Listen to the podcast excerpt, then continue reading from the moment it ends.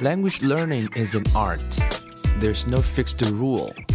So here you see different paths, possibilities, and ways. And hopefully you can build up positive rituals. Welcome to 英语.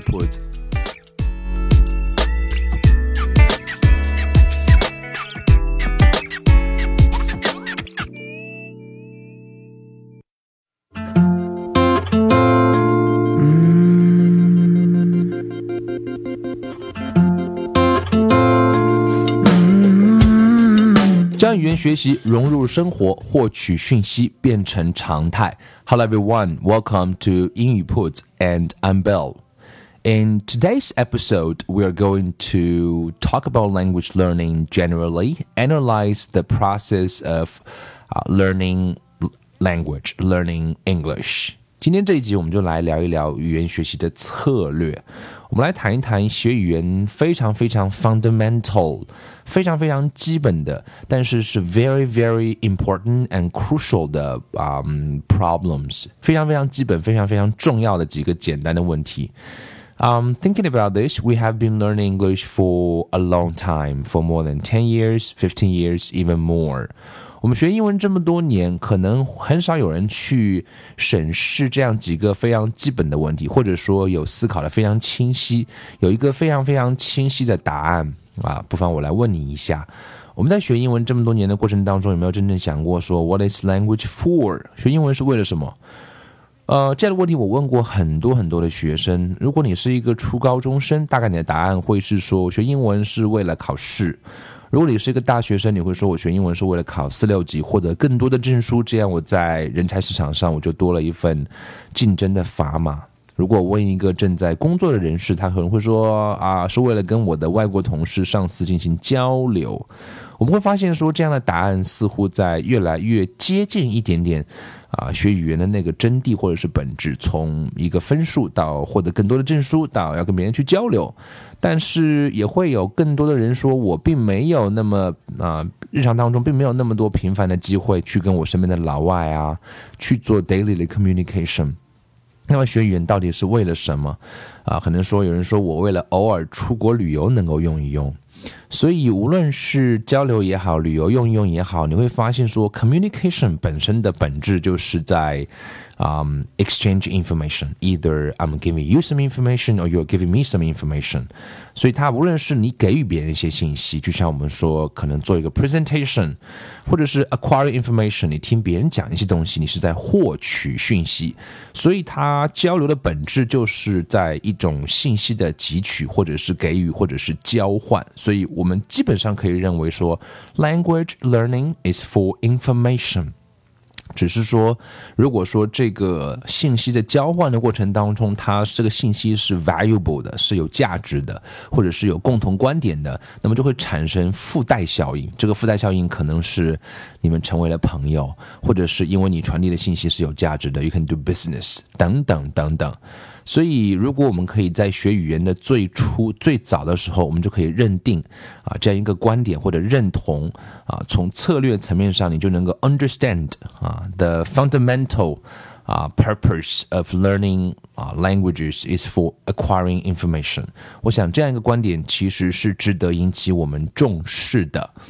那其实我们在学语言的过程当中，也会碰到很多很多的啊迷茫的时期，我们不知道该怎么去学。我们听到了那么那么多的观点，听过很多啊英语高手给到你的很多他们 personal 的一些 suggestions，给你的个人的建议。有人说我是通过看电影学英文学出来的，啊，那你就去看电影。然后发现一段时间之后没那么有效，也有人跟你说我是通过背单词把英语学出来的，于是你就去背字典，然后你发现也不是那么行之有效。那会不会在更高的啊层面上能够符合绝大多数人的啊这样一种学习的方式或方法呢？所以大家如果能够把视角稍微调整一下，你会发现在语言学习上，语言学家给出了很多的假说。啊，正是因为语言学家做科学的严谨性，所以他给出的只是一个假说，并没有说一定是这样。但这些假说是值得我们去尝试的。其中有一种非常啊非常非常著名的一个假说，就是叫做啊可理解性输入。我们把它翻成英文叫做 comprehensible input。comprehensible 就是可理解的，input 就是输入。首先讲输入，学英文当然是要有输入的，如果没有输入，输何谈输出？就像你要去银行取钱，如果你不存钱，那你的银行户头一定是零。我们去试想一下，学英文是不是这样一个道理？当然是，存钱也是这个道理。我们知道经济学上有个有个道理叫做连啊，叫做这个啊连续复利。所谓的连续复利是，只要你坚持啊每个月能够定投一定的钱，产生一定的效应。当你能够累积很多年之后，你去你的银行账户看一看，你会发现，哇哦，I have a lot of money in my account。那学语言从某种意义上讲啊，也是这个道理。当然，前提是 comprehensible。那这个 comprehensible 是什么意思呢？叫做可理解的，可理解的才是可学习的。也就是说，meaningful input is learnable。也就是说，你输入的那些内容是要在你的能力范畴之内的。按照学语言的说法呢，我们有这样三个梯度啊。第一个叫做你目前的英文水平叫做 I，什么叫做你目前的英文水平呢？很简单，如果你今天在看一本啊英文的原版书，你随意翻开其中的任何一页，你就这样扫一遍，有这样一个五指原则。如果说你发现说一个生词都没有，那这本书是太容易了。如果有一个生字呢，你就可以用你的大拇指。啊，做一个标记，有一个生字，说明它还不是还是很容易。如果有两个的话呢，说明就刚刚好。如果有三个生词以上的话呢，你就会觉得有一点点难。但是原则是这一页上基本上不能超过 five words you don't know。如果有五个生字的话，基本上它就开始难度超过你目前的啊一个认知这样。所以在孩子学英文的过程当中，基本上都会遵循这个原则。所以如果说符合你目前的这样一个啊一个一个啊这个 level 的话，那就可以姑且称为叫做 I。那这个 I 是什么意思呢？就是你自己嘛，就是一个英文单词我。所以第一个难度是适合你目前的我。那 I 减一就是在你的难度之下的，也就是说，按照心理学上来讲，它是一个 comfort zone，是一个舒适区。舒适区呢，并不会带来啊特别大的学习的成长，学习的成长都在第三个区域，叫做 I 加一。也就是比你略高一点点，这个高不超过我们刚刚说，你可以用五个字作为一个参照啊，一个参照。我们说语言学家有做过这样的测算，一个孩子啊，从学英文是零基础。那什么叫零基础呢？我们拿孩子学英文最著名的一套分级读物叫做 Oxford Reading Tree 来举例。Oxford Reading Tree 应该是全世界最著名的一套分级阅读体系，也就是由牛津大学出版社出版的啊这个阅读树系列。那么这套分级读物的最初的几个级别啊，它这本级别的书，你翻开其中的一页的话，可能就是一幅图，下面只有一个单词啊，也就是这本书可能也就啊不超过五十个单词，fifty words，like you know ten to 啊 fifteen pages。Within fifty words，十到十五页的书只有啊，这个不到五十个英文单字。那这样是，即使是一个英文为零基础的孩子，这样的书他也能够去翻阅。这个基本上可以定位是一个零基础。那啊，往上走，往上走，一点一点通过分级读物的台阶，慢慢的会让你能够够到啊，像是一个更高的级别。它的语言难度在不断的增加，所以零基础到目标是什么？我们刚刚讲的说，language learning is for information。那其实我们第二件事情要去思考的是，那学语言到什么时候会成为一个良性循环？这个良性循环是你没有在学，你其实是在获取讯息啊。今天流行的概念叫做 learning by doing。learning by doing，就是你在做这件事情的过程当中在学，而不只是啊为了学而学，也就是到了一个可以慢慢的。出师的地步，就像以前古时候我们会有啊非常流行叫做 apprentice 啊 apprentice 就是徒弟嘛，徒弟会跟着师傅学习很多年的技艺，那么到他出师的时候，他会在工作当中啊去通过经验的累积来获取更高的技艺。那这个出师这个节点应该放在哪里呢？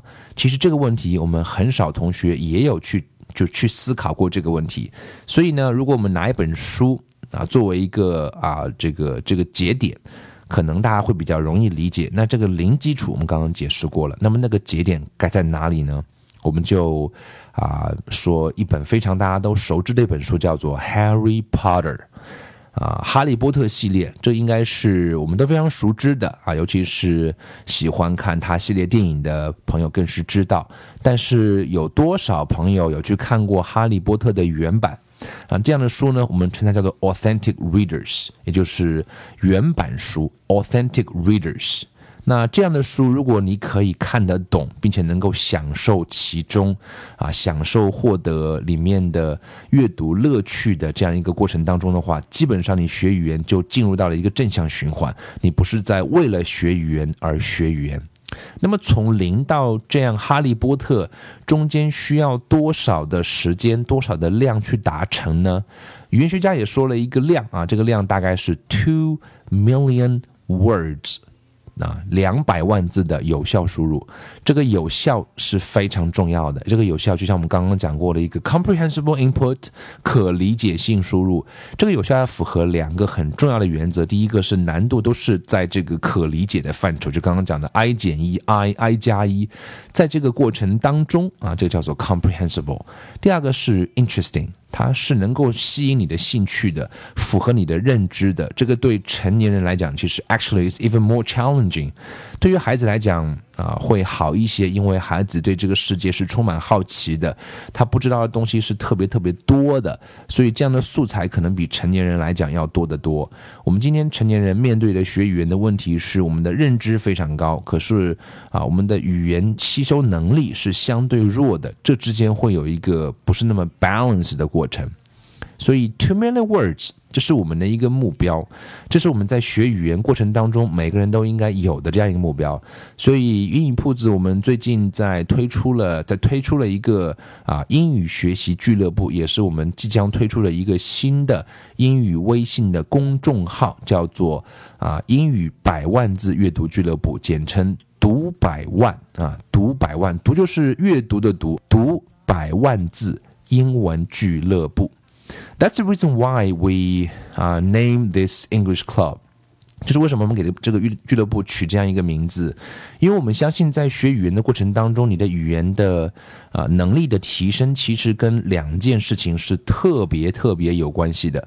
第一件事情呢，就是阅读的量，而这个量是以百万字啊为一个大的目标，中间可以切分成若干个十万个字这样的一个子任务。其实，如果我们把一个 big goal, break it down into several small ones，你会发现并不是那么可怕。一百万字听起来很多，其实把它拆分一下就没有那么可怕。我今天在跟小孩子读英文的时候，你会发现一百万字的一个听力计划是怎么样？因为孩子可能太小，他的啊阅读能力可能还不够，可是他的听力啊会非常轻易的能够达到一百万个字。那么当然，成年人就可以把这个听的过程跟读的过程能够做一个匹配和平衡。一百万字，如果我们拆分到每天的日常生活当中去，大概一个月是不到十万个字。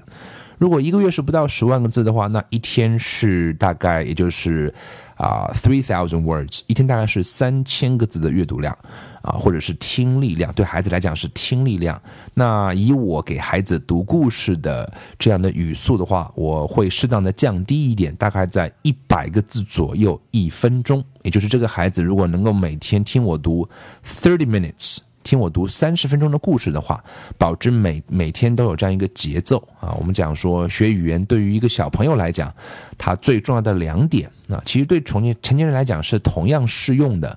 我们今天觉得说一个人的英文水平好不好，其实不是那么重要的，我们要抓的是那个 lead measure。什么叫 lead measure？叫引领性指标。你无论今天你的英文水平到了什么样的水准，过了什么样的考试，拿到了什么样的证书，这只是一个 history。如果你没有一个良好的 lead measure，那也许英文会退步。就像一个人减肥一样，如果你说我在过去的一年当中我减了二十斤，OK，Congratulations，you've made it，you reached your goals，right？你完成了一个目标。可是如果你接下来继续的放纵自己去吃，继续的从来不做任何运动，运动也不是你的生活常态的话，也许过了一年之后，你又恢复了两年前的体态。学语言大概也是一样的，所以我们讲说，对于一个孩子来讲，他的英文水平是怎么样并不重要。那我想这句话也同样适合于成年人。不管你今天的英文水平如何，那可能都不是最重要的。最重要的是你今天是否符合以下两个标准：第一个，你是否有一个非常好的学习的节奏，这个节奏不需要特别快。啊，你不需要跑得很快，你可以慢一点，就像跑马拉松一样。你需要的是一个节奏。为什么很多老年人啊，在马拉松比赛当中啊，以我个人为数不多的几次参加马拉松的比赛的过程当中，我都会发现那个那些老年人，无论是老爷爷也好，老奶奶也好，你都会发现，在可能在十公里之后，他们就渐渐的在超越那些一开始劲道非常足的年轻跑步者。因为年轻跑步者的体力在一开始都特别充足充沛。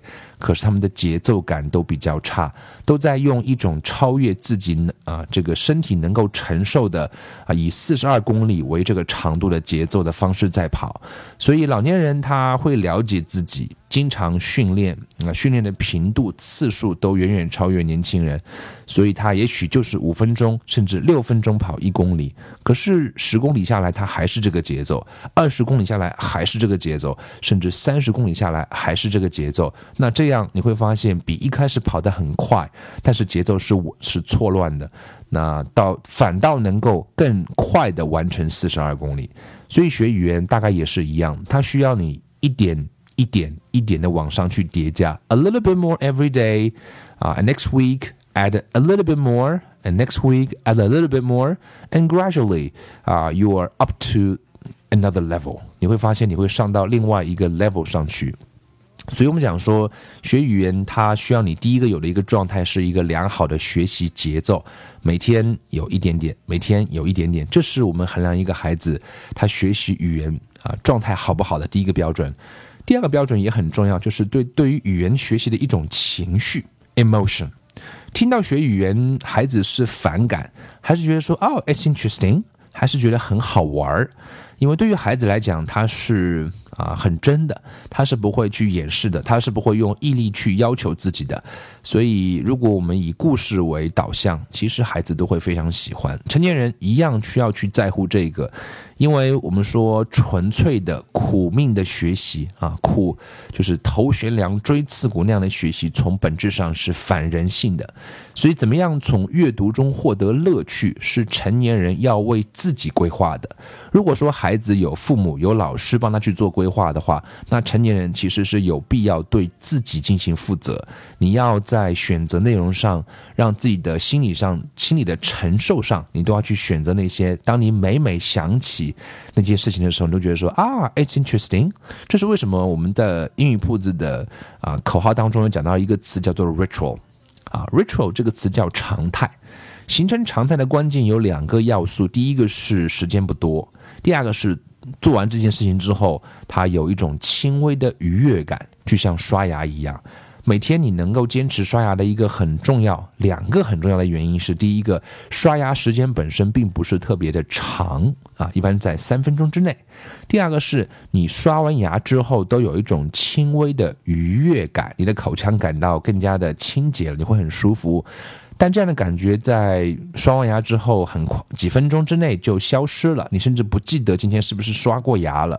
所以符合这两个常这这两个原则，就能称之为它是一个常态，也就是时间不是很长啊，或者轻微的愉悦感。那这样的事情，你往往能够有效持续的去做，这是心理学家经过长期的研究之后，符合人性能够去很容易做到的事情，这叫常态。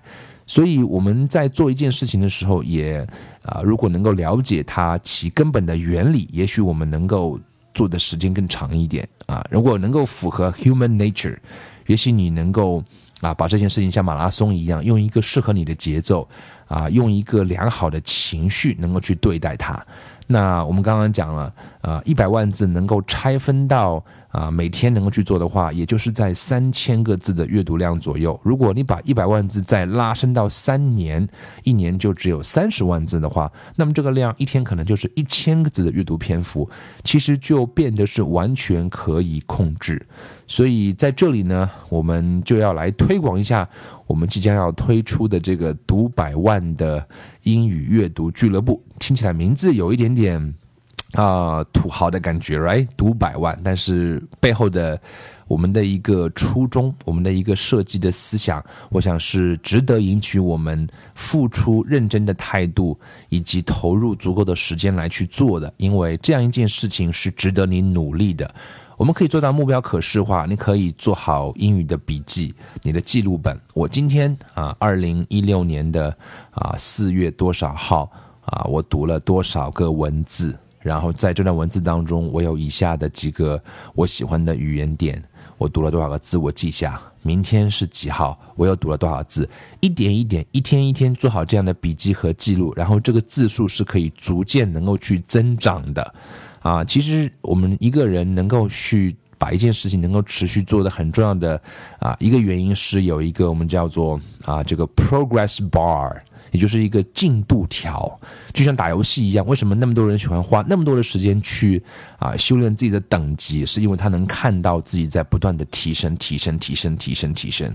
所以在我们这一个英语百万字阅读俱乐部、读百万的英语俱乐部的这样的一个阅读计划当中，我们会为每一位学习者去设计一个这样的一个啊英语阅读记录本的一个这样的样板啊一个页面。